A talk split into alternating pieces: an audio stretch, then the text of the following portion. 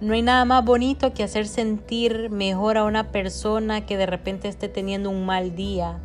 No hay nada más bonito ver esa sonrisa después de andar amargado todo el día. Entonces, si uno puede y tiene la oportunidad de transmitir esa alegría, de transmitir esa motivación, ¿por qué no hacerlo?